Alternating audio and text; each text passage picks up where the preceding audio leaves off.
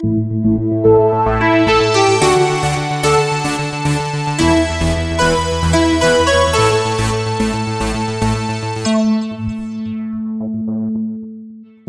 al podcast de Espacio Feminista Radical.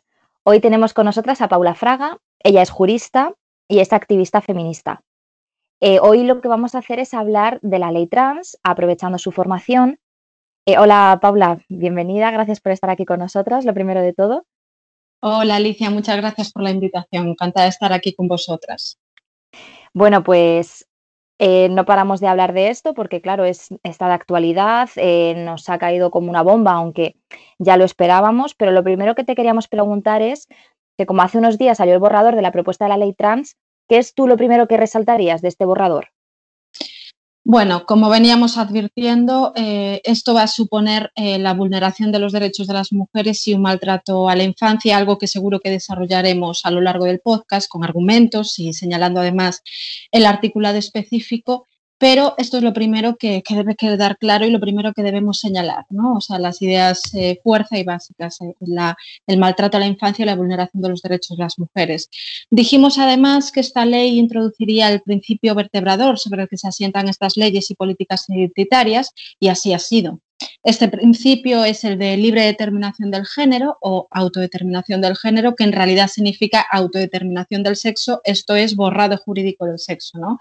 Está en los artículos 1, 5 y 12. El artículo 12 dice lo siguiente, la solicitud de rectificación registral de la mención del sexo no precisa, además de requisitos, que la declaración expresa de la persona interesada o de sus representantes eh, legales de acuerdo con lo establecido eh, en esta ley. Es decir, que por mera declaración de voluntad se puede cambiar de sexo un hombre sin ningún tipo de, certificación médica y euforia de género, pues, pues simplemente por decir ante el registro civil que se siente o que es una mujer, pues será así eh, tratado a todos los efectos eh, jurídicos y, con, plena, eh, con plena eficacia jurídica. ¿no? Entonces se están eliminando los requisitos de la Ley 3-2007 de rectificación registral de mención relativa al sexo, que son por un lado, un certificado médico de disforia de género y, eh, por otro lado, eh, dos años de, hormonación. Este último requisito, además, es dispensable eh, por razones de edad o,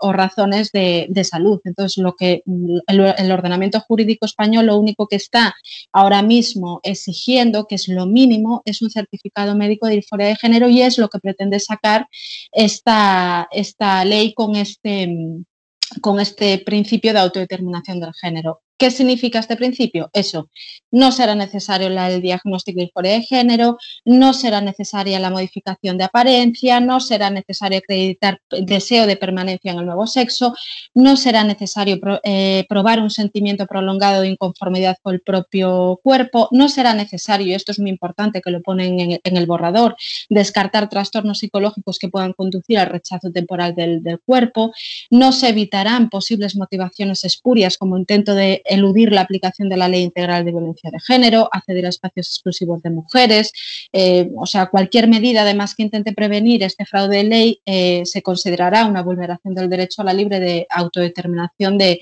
la identidad. Tampoco tendrán relevancia jurídica los antecedentes penales de agresión sexual, pederastia o violencia de género. Vemos, pues, cómo la libre determinación supone abrir la puerta al fraude en los cambios registrales con las importantes implicaciones que ello tiene sobre el viciado o anulación de políticas cuyo configurador base sea el sexo o estadísticas desagregadas eh, eh, por sexo o las nefastas consecuencias para la infancia y derechos de las mujeres que explicaremos eh, a continuación. Sí, o sea, es que es lo que venimos nosotras denunciando, que las consecuencias que tiene esto son terribles y además venimos em, denunciándolo desde hace mucho tiempo, pero tenemos que tener también en cuenta que este borrador eh, ha salido ahora, pero no se estaba compartiendo con el resto de la sociedad y de hecho lo hemos conocido a través de periódicos afines al Grupo Unidas Podemos y nosotras te queríamos preguntar si el borrador de esta propuesta de ley ha salido en las mismas condiciones que otros borradores de propuesta de ley o si tú dirías que ha tenido particularidades propias. Ha salido eh, con las mismas condiciones, es decir, con secretismo y oscurantismo. O sea, nadie, nadie ha explicado eh, cuáles son las implicaciones de, las leyes, eh, de estas leyes y políticas identitarias. Solo las feministas hemos puesto el foco en estas eh, políticas y estamos explicando implicaciones jurídicas, prácticas y políticas, pero es que tú le preguntas a la ministra, mira, por poner un ejemplo, hace poco la, ministra Irene Montero iba a, realizar una entrevista en, televisión española, la, perdón, en la Radio Nacional eh, española y le preguntaron, eh, bueno, le, dijeron sobre las críticas eh, que está mm, suscitando esta ley. Y ella, bueno, pues muy ancha contestó que deberíamos ver series como La Veneno para entender por qué estas leyes son necesarias. Es decir, la manipulación social es tremenda, o sea, están tratando de colarnos esta ley con la pena, con la manipulación, no son capaces de explicar, o son capaces, pero obviamente no quieren explicar las implicaciones para, los niños y para las niñas y para los derechos de las mujeres que tienen, entonces, ¿qué hacen? Manipulan, tergiversan, acuden al sentimentalismo, o sea, es que es de, primero de, manual político de la manipulación social. Entonces, eh, esto, mm, por eso hablamos de oscurantismo y de, y de secretismo, ¿no? Yo estoy absolutamente segura de que ganaremos la batalla si seguimos dando luz a esto porque si seguimos dando luz y la gente comprende las implicaciones, pues que el problema es que la gente no lo conoce. Ahora mismo hemos conseguido empezar a abrir el debate social con muchísimo eh, trabajo, pero, pero no porque eh, el Ministerio eh, lo haya puesto fácil, ni mucho menos. Como digo, secretismo y, y oscurantismo. Recordemos también, por ejemplo, lo que hicieron con la consulta pública hicieron una consulta pública de esta ley eh, pero porque era un, simple eh, paso en el trámite legislativo, es un requisito de obligado cumplimiento y sin embargo lo vendieron como la panacea de la transparencia. Ay, no, hemos hecho una consulta pública, ¿cómo que oscurantismo y secretismo? Señora ministra y señores, que esto es un requisito del procedimiento legislativo, no lo vendan como transparencia, ¿no? Y entonces, bueno, incluso que, queriendo hacer como una especie de plebiscito, diciendo que, había tenido, que habían tenido un apoyo masivo, no, lo que hicieron desde el Ministerio fue eh, acudir eh, a activistas queer que lo pusieron en sus redes para que se diera eh, bombo y para que mandaran un, simple correo de estamos de acuerdo con la ley trans y sobre eso crearon la, artificiosa campaña de, apoyo a, la ley trans que no existe. Entonces, manipulación, secretismo y oscurantismo. Exacto, y además que nosotras, eh, las feministas que somos críticas con esto, también estuvimos enviando un montón de mensajes, pero de eso, claro, en nosotras no existimos ahí, no se dio ningún tipo de, voz a lo que nosotras decíamos. ¿Y qué tipo de ley proponen que sea? Eh, ¿Existe alguna diferencia con el borrador eh, anterior? Pues mira, eh, me están proponiendo que sea una ley ordinaria. La principal diferencia entre ley ordinaria y orgánica, bueno, pues es que para la aprobación del primer tipo de ley se requiere, em, eh, se requiere mayoría simple y para la ley orgánica mayoría cualificada y que además las leyes orgánicas están reservadas a ciertas materias como por ejemplo el desarrollo de los derechos fundamentales y libertades públicas, las que aprueben los estatutos de autonomía o régimen electoral general, ¿no?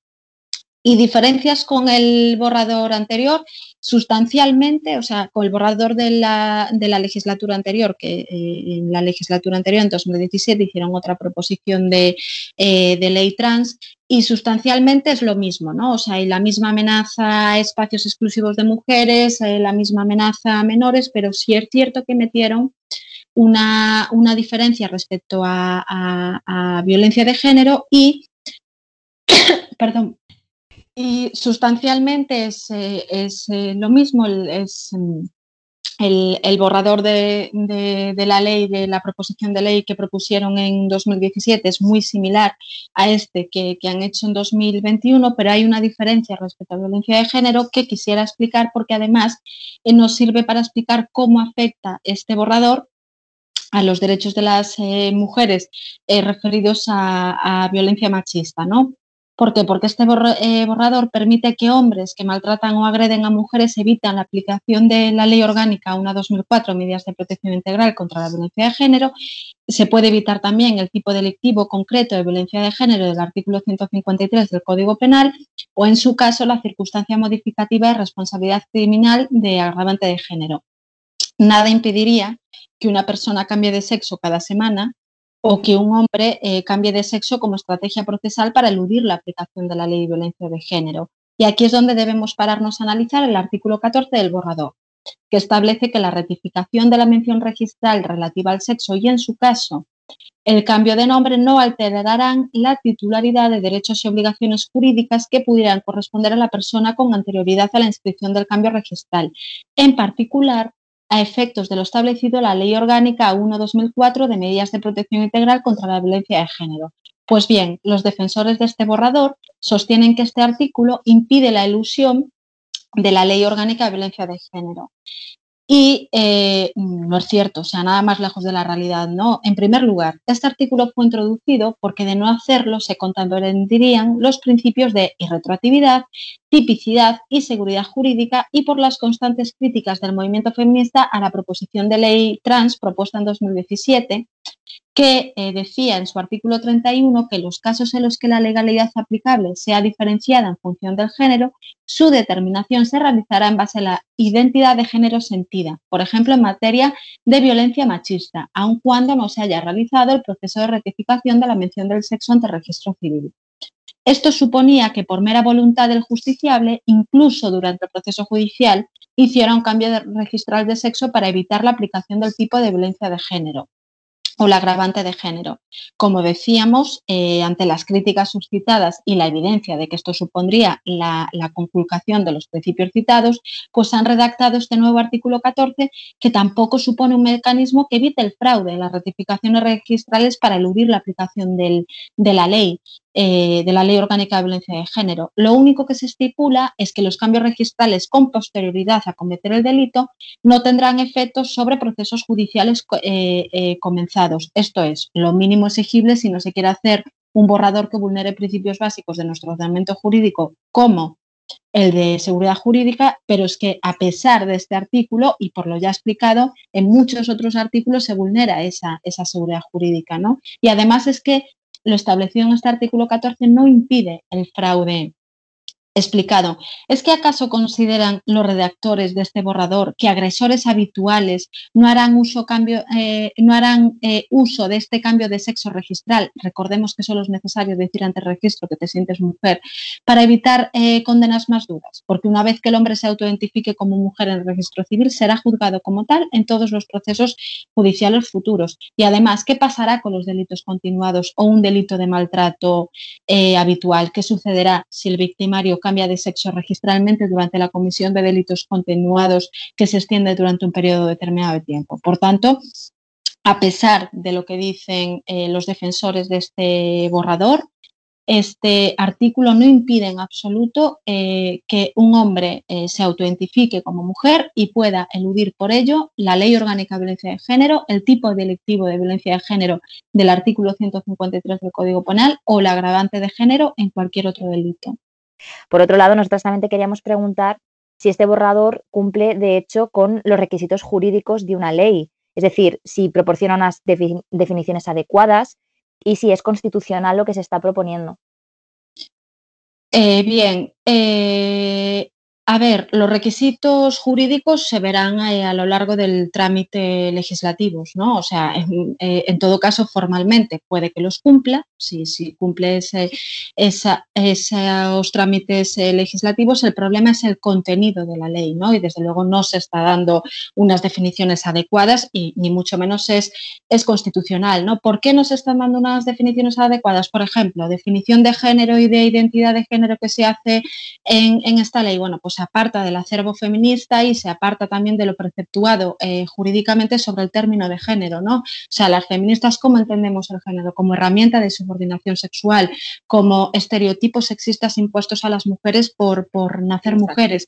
Y sin embargo, este, este este borrador lo entiende como, bueno, pues eh, como lo entienden las teorías queer, ¿no? Como vivencia de la personalidad, como manifestación interna de la personalidad, con lo cual se blinda jurídicamente el género, eh, con lo cual se blindan aquellos estereotipos y aquella herramienta de subordinación que las feministas pretendemos eh, abolir. Entonces, las definiciones totalmente inadecuadas.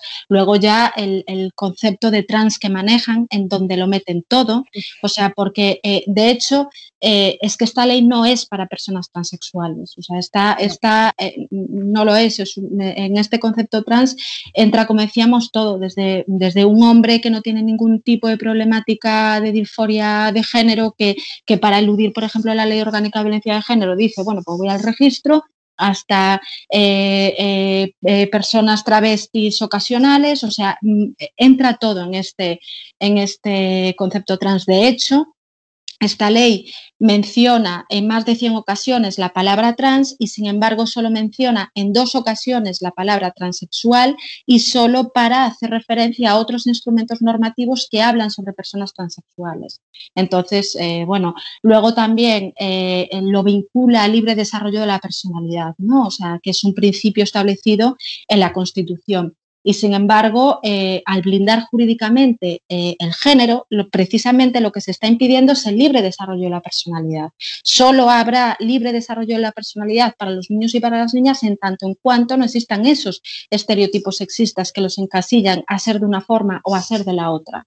Entonces, bueno, eh, ahí hay, un primer indicio de anticonstitucionalidad, pero es que podemos decir que, que este borrador es manifiestamente anticonstitucional porque obvia los requisitos establecidos por el propio Tribunal Constitucional para hacer el cambio de sexo registral y este requisito que dice el Tribunal Constitucional es la situación estable y acreditada de transexualidad. Esto lo elimina el principio de autodeterminación de género y, y este borrador de la ley trans. ¿no? Es también inconstitucional porque supone una amenaza de volver ineficaces acciones positivas o leyes basadas en el sexo para acabar con la, eh, con la, eh, eh, con la desigualdad estructural, tales como la ley de igualdad efectiva entre hombres y mujeres o la ley orgánica violencia de género. Es también inconstitucional porque supone la vulneración de principios básicos de nuestro ordenamiento jurídico como, eh, como la seguridad jurídica. Eh, seguridad jurídica establecida eh, en nuestra Constitución. ¿no? El sexo no es una cuestión irrelevante en nuestro ordenamiento jurídico, sino que eh, despliega importantes efectos en relación con las normas de igualdad y contra la violencia machista, así como en relación con las estadísticas que hacen posible el derecho antidiscriminatorio. ¿no? La relevancia jurídica del sexo no es menor a la edad o a la nacionalidad, por ejemplo, y son elementos estos, edad o nacionalidad, que ninguna propuesta de ley plantearía autodeterminar autodeterminar. Y aquí, sin embargo, se está pretendiendo eh, autodeterminar eh, sin ningún tipo de certificación el sexo y sin cláusulas o mecanismos que eviten el fraude. Por tanto, se destroza lo que significa la seguridad jurídica, que es la predictibilidad de las consecuencias jurídicas ante un hecho o declaración. Por tanto, desde luego, eh, de arriba abajo esta ley es anticonstitucional. Bien, y bueno, ya lo hemos mencionado un poco el tema de la infancia, pero me gustaría que ahondásemos más en este tema porque es uno de los más importantes y también te queríamos preguntar qué papel tienen los padres en todo esto, porque la ley hace referencia en algunos momentos a que se podría incluso perder la custodia de los hijos e hijas. ¿Cuál es tu opinión al respecto?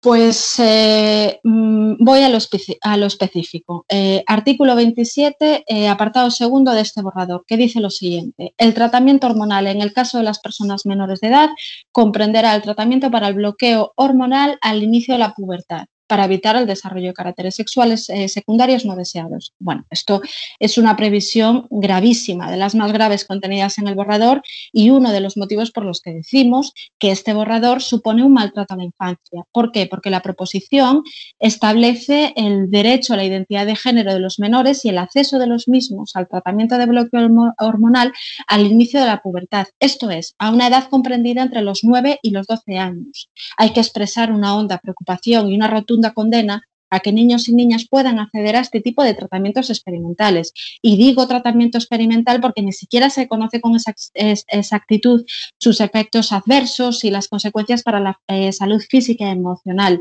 si bien ya se conocen algunos efectos nocivos como pérdida de densidad ósea o provocación de esterilidad. ¿no?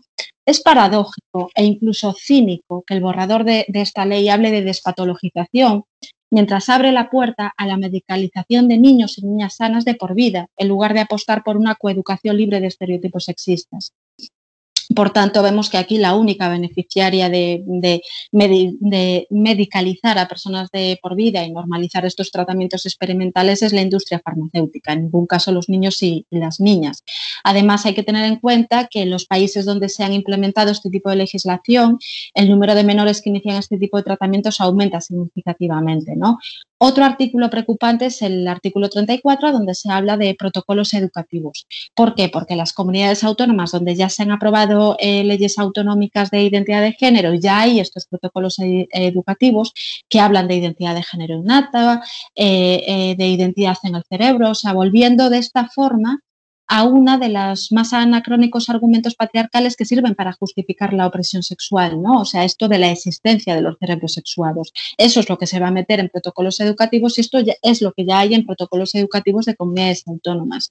Estos contenidos en las aulas y estos artículos que acabamos de explicar inducen y permiten hormonaciones a edades, a edades muy tempranas y estos eh, tratamientos innecesarios eh, con graves eh, implicaciones para la salud física y emocional de los niños. ¿no? Luego, respecto a los padres, pues por ejemplo el artículo 6, apartado cuarto, dice que se considerará que la negativa a respetar la identidad de género de una persona menor de 18 años por parte de su entorno familiar perjudica el desarrollo personal del menor a efectos de valorar una situación de riesgo de acuerdo con lo dispuesto en el artículo 17 de la Ley Orgánica de Protección Jurídica del Menor. Este apartado 4 del artículo 6 también es una previsión muy preocupante y, eh, en todo caso, el borrador, debería aclarar qué entiende por negativa a respetar la identidad de género. Eh, el simple cuestionamiento de los padres a que su hijo o hija haga una rectificación registral de su sexo o comience con tratamientos hormonales a una edad muy temprana, en la que sea además incapaz de entender las consecuencias de tal decisión, puede ser catalogada, como dispone este artículo, como situación de riesgo. Esto es absolutamente excesivo y abusivo porque puede suponer una amenaza a la patria potestad o tutela de los padres eh, o tutores eh, eh, legales del menor. Si unos padres ante la euforia de género de su hijo solicitan ayuda psicológica, yo me pregunto si esto va a ser catalogado como terapia de conversión y valorado como situación de, riesgo. ¿Ordenarán los protocolos educativos establecidos en el artículo 34 que los educadores informen a autoridades judiciales competentes de una posible situación de riesgo si los padres se niegan a atender a la petición de su hijo de empezar eh, tratamientos hormonales? O sea, este artículo, desde luego, plantea muchísimas cuestiones, todas muy preocupantes, porque, como decimos, es una amenaza eh, un riesgo para el ejercicio de la patria potestad y tutela y desde luego una vulneración del principio del interés superior del menor. Y además de la infancia, eh, que ya hemos visto que bueno, plantea eh, unas consecuencias terribles tanto para los niños y niñas como para sus padres o tutores, el otro gran foco de preocupación para las feministas es cómo puede afectar esta ley a los derechos fundamentales de las mujeres. ¿De qué manera nos podría afectar? Bueno, pues en este, en este sentido eh, tenemos mm, eh, tristemente ya muchos ejemplos de cómo ha afectado a, los derechos de las mujeres en otros países donde ya ha habido, eh, donde ya se han aprobado este tipo de, legislación, ¿no? Y se ponen en peligro derechos fundamentales, derechos tan básicos de las mujeres como es la integridad física y, moral, ¿no? Por ejemplo, eh, si hablamos de categorías deportivas femeninas, o sea, estamos hablando de que esto supone una amenaza de facto, un riesgo brutal para el deporte femenino. Si dejamos que varones auto identificados eh, eh, mujeres entren a competir, entren a entrenar eh, con mujeres en sus categorías deportivas femeninas, pues obviamente eh, son barridas en sus propias eh, categorías. Podemos poner el ejemplo de, Fallon Fox, por ejemplo, este, este hombre autoidentificado como mujer que se metió en artes marciales mixtas en categorías deportivas femeninas y que mm, dio palizas brutales a, a, mujeres, porque obviamente a pesar de los tratamientos hormonales, la envergadura física sigue siendo mayor, la ventaja competitiva eh, sigue, siendo, sigue siendo patente. Eh, entonces, bueno, eh, se está permitiendo, como, como digo, la vulneración del, derecho a la integridad física y moral. Y hablo de integridad física porque se está comprometiendo la seguridad de las mujeres, su bienestar físico, pero no solo se compromete el derecho a la integridad física, sino también el derecho a la integridad moral, porque en el caso del el deporte femenino se está tirando por tierra el trabajo de, de años de las mujeres deportistas que, que ven eh, que tienen que competir bueno, pues con, hombres eh, autentificados eh, mujeres que obviamente las pueden barrer en sus propias categorías. ¿no? esto pasa en todos los espacios exclusivos de, mujeres. O sea, por ejemplo, si hablamos de, de prisiones, de módulos de mujeres de prisiones, pues también varones autoidentificados mujeres pueden acceder a estos eh, módulos de mujeres comprometiendo de nuevo eh, su derecho a la integridad física, su, seguridad, porque como hemos visto en países eh, donde ya hay este tipo de legislación, hay mujeres que han sido violadas en módulos de prisiones de mujeres por hombres transfemeninos, ¿no? Y bueno, y, si queréis eh, podéis acceder a la página de eh, contra el borrado de las mujeres.org, eh, donde ahí veréis un montonazo de, ejemplos sobre esto que estamos poniendo, bueno, pues para que la gente pueda conocer los casos concretos y entienda que esto no es una ficción ni una exageración de, feministas, sino que ya tenemos casos. Y también está el, argumentario contrario que nos dicen, bueno, pero es que por uno o dos casos no se puede dejar de hacer una ley que concede derechos, primero, esta ley no concede derechos eh, a ningún eh, colectivo. O sea, las personas transexuales que quieran hacer el cambio registral de sexo ya tienen la ley orgánica, perdón, la ley 3-2007 eso, eso para empezar.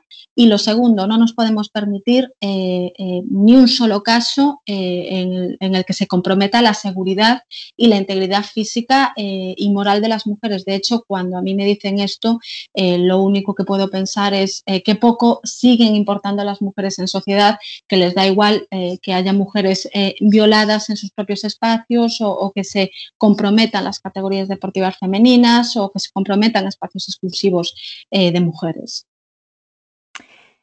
Sí, y bueno, otra cuestión que es muy importante es que tanto en esta propuesta de ley, bueno, en este borrador, como en el proyecto de ley para la igualdad de personas LGTBI, que también conocíamos hace poco, eh, se plantean varios tipos de sanciones en relación con estos tipos de discriminación. Y si tenemos en cuenta el clima ya existente de censura, tanto en redes sociales como en medios de comunicación o incluso en ambientes laborales, ¿qué consecuencias podrían tener estas medidas de sanción para las mujeres que criticamos esta ley desde un punto de vista feminista? Bueno, pues eh, siguiendo además con la, pregunta anterior de cuáles son los derechos fundamentales eh, vulnerados. Bueno, pues aquí tenemos, eh, con lo que acabas de preguntar, otro derecho fundamental vulnerado de las mujeres que sería el derecho a la libertad de expresión, ¿no? O sea, porque es que esto implica censura administrativa, ¿no? Porque la ley proyectada establece la creación de, un comisionado vinculado a colectivos LGTBI que podrán interponer sanciones administrativas por conductas eh, perdón, sin necesidad de procedimiento eh, judicial. Se pueden considerar infracciones, por ejemplo, mensajes transfobos, entrecomillado, como la simple afirmación de que el sexo biológico existe. ¿no? Estos mensajes en redes sociales pueden ser así considerados. Em, Será sancionable, por ejemplo, mm, que un medio de comunicación no retire inmediatamente ese tipo de, contenidos. Será, por ejemplo, infracción eh, eh, escribir o proferir mensajes transfobos, entre comillas, en cualquier medio de comunicación. Y digo transfobos, entre comillas, porque eh, como aquí el simple cuestionamiento por esta ley, el simple cuestionamiento de la identidad de género eh, ya puede ser considerado transfobia y cómo no vamos a cuestionar eh, en las feministas la identidad de género. Si están, eh, si están pretendiendo hacer de la herramienta de subordinación mm, patriarcal que es el género una identidad. Bueno, ese simple cuestionamiento ya puede ser tildado como un mensaje transfobo y y, acarrear sanciones administrativas. Y es que estas sanciones administrativas, ojo, porque son entre 200 y 150 mil euros. Y pueden eh, interponerse además otras sanciones complementarias como no poder acceder a ayudas públicas de la administración, no poder ser contratada por la administración durante un año. O sea, esto es una censura administrativa eh, eh, como una catedral, vamos. Y, y sin olvidarnos además que, esto puede eh, pasar no solo eh, de ser eh, algo administrativo, sino también un delito de, odio y entonces ya hablamos de, una sanción penal que, acarrea penas de, prisión. ¿no? Además es que esta regulación propuesta enajena la tutela judicial efectiva porque se elude el juicio imparcial y deja la decisión sancionadora a expensas de un organismo controlado por un sector ideológico. Además, eh, se invierte la carga de la, de la, prueba, lo cual significa que eh, cuando la parte actora o el interesado alegue discriminación, corresponderá a la parte demandada, es decir, a las feministas, que son a las, a las que nos van a demandar, la aportación de una justificación objetiva y razonable eh, suficientemente probada. Es decir, que las personas acusadas de discurso de odio son las que, las que tendrán que demostrar que no odian. O sea, cosa que es imposible de, de probar. Por tanto, o sea, es un ataque a la libertad de expresión eh, sin parangón y un retroceso social en este sentido tremendo. Bueno, y ya para terminar, eh, teniendo en cuenta que este tipo de legislación que ataca y de manera tan específica el, bienestar de las mujeres vienen precisamente del Ministerio de Igualdad, que se supone que es el que tiene que velar por nosotras, que, ¿cómo ves tú el panorama del feminismo actualmente, cuando encima se nos censura tanto, se nos persigue tanto, se nos demoniza tanto. ¿Cómo lo ves tú?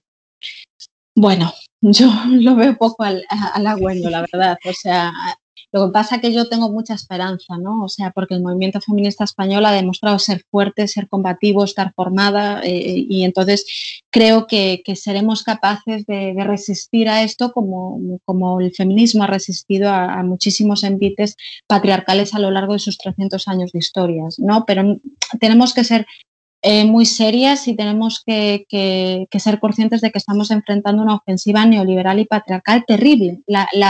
una de las peores ofensivas, ¿por qué? Porque viene disfrazada de diversidad, porque viene disfrazada de falsa inclusión, porque viene eh, disfrazada de, falsa transgresión. Entonces, claro, es mucho más difícil de, enfrentar porque, eh, porque viene recubierto de ese, de ese, velo que engaña a muchísima gente de buena fe. O sea, hay muchísimas mujeres y muchísimos, muchísimas mujeres diciéndose feministas, muchísimos hombres diciéndose profeministas que están apoyando estas políticas identitarias. Y yo quiero pensar que la mayoría de la gente lo hace por desconocimiento, eh, por, eh, por, ignorancia y luego muchísima otra gente con toda la mala fe, ¿no? Obviamente pero, pero ese es el, problema, que al venir con, este disfraz pues es, más difícil de, enfrentar, pero vamos, estamos aportando luz, estamos sabiendo explicar las implicaciones prácticas y políticas de estas políticas y de estas leyes identitarias y, yo estoy segura de que, de que conseguiremos resistir y, vencer, ¿no? Porque esto es muy importante también,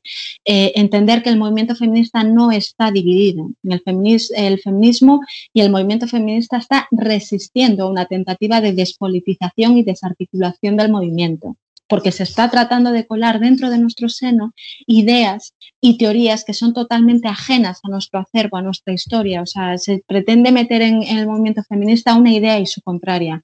Obviamente, el feminismo, el movimiento feminista ahora mismo es el único eh, movimiento eh, eh, potente, revolucionario, transformador que queda en pie, porque estamos con el movimiento, con la clase trabajadora, bueno, pues sí, con el movimiento obrero, pues totalmente desarticulado y obviamente el sistema tiene que ir en contra del, feminismo porque lo estamos amenazando, ¿no? A ese sistema. Entonces, bueno, eh, lo que tenemos que hacer es defender con uñas y dientes al feminismo, no dejar eh, que en su seno se nos cuelen estas teorías porque son un, riesgo de, despolitización y desarticulación, no dejar que el 8M eh, se convierta en una fiesta, que es lo que pretenden, o sea, porque primero el 8M era el Día de la, de Mujer Trabajadora, ahora ya no es mujer trabajadora, sino simplemente mujer, y ahora ya no es ni, mujer, sino que simplemente es 8M, porque ahora como hasta el propio ministro de Igualdad y, parte de ese movimiento feminista que se cree feminista pero no lo es, ni siquiera sabe que mujer es persona del sexo femenino, estamos ahora mismo ante un 8M que es para todos, en vez de para las mujeres, ¿no? Entonces, pues, pues nada, simplemente mm, animo a que no tengamos miedo a hablar, que no tenemos ninguna fobia, que estamos defendiendo los derechos de las mujeres, que estamos defendiendo a los niños y a las niñas de esta irracionalidad eh, queer, que, por más que eh, traten de eh, silenciarnos, no lo van a lograr y que vamos a seguir para adelante defendiendo el feminismo. Pues muchísimas gracias, Paula. Gracias por haber estado con nosotras, haber arrojado luz en esta situación que ahora mismo pues, estamos viviendo y que nos tiene a todas pues compungidas porque no se nos permite hablar, porque enseguida a la mínima te llaman transfoba, te llaman TERF, eh, hay un montón de campañas de odio contra mujeres que se han atrevido a hablar, entonces, bueno, que haya mujeres valientes que den la cara con su nombre y sus apellidos y que estén eh, levantando la voz contra este ataque tan frontal hacia las mujeres, pues de verdad que es de valorar. Así que muchísimas gracias y seguiremos en las calles. Eh, por supuesto, gracias a vosotras.